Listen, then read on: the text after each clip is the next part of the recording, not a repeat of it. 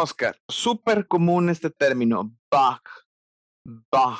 No, es bug. Está, está No, bugueado. no, no, no, no está bugueado, no tiene tantos bugs. No, no, no, no me salgas con eso, por favor. No me digas eso a mí, a mí. Ahorita que colguemos ya se lo dice a quien quiera. El programa está bugueado. Está bugueado. bugueado. Ni siquiera bugueado. Bugueado. Bugueado, no, yo no, no he llegado a ese nivel de escuchar bugueado. Yo me junto con las personas correctas. Pero por lo menos bugueado. Eso sí, pero bugueado jamás. Oye, Ajá. ¿qué onda con este, con este bug? Fíjate que técnicamente, técnicamente, A mí, me, ¿qué es? a mí me gustaría empezar por, por la Ujú. pronunciación correcta, porque a mí se me sale mucho cuando estoy, eh, digo, a ver, no, me voy a, me voy a regresar. Un, A ¿Qué ver. es un bug? Ok, un bug es un bicho. Lo que ¿Te acuerdas de esa película? Ajá. de, de de co- ¿te bichos. acuerdas? Sí, sí, sí, te acuerdas de la película de bichos. A Bug's Ajá. Life se llamaba, de hecho, Exacto. A Bug's Life, Vida de Bichos. Exacto. Eso, también, por ejemplo, no sé si has escuchado hablar, ah, ah, vamos en un buggy, eso se utilizaba en mi generación, ¿no? Un buggy es Sí, como sí. un carrito, ¿verdad?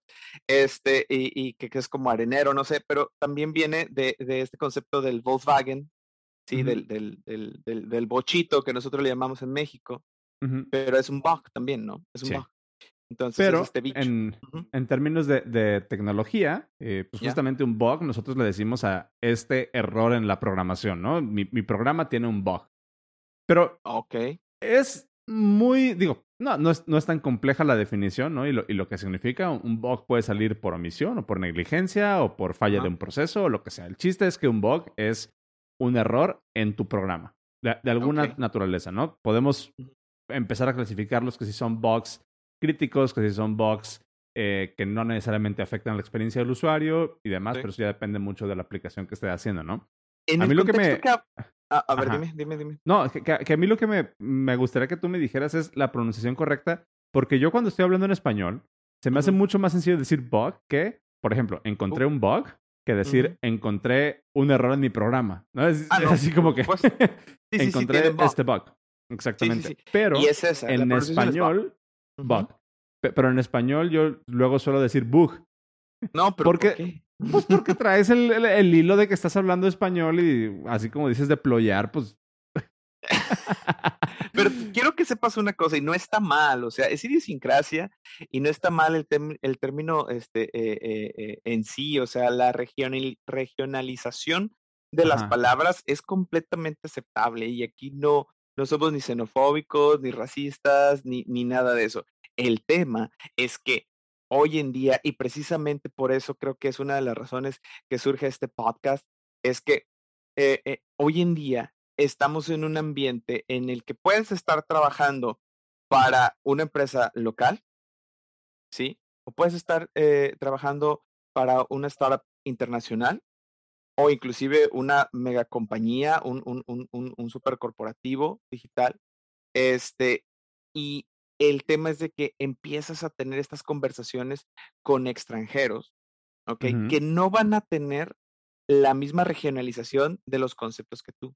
Y el problema entre la pronunciación, el acento y todo es, es, es el, el- el correcto uso de las palabras.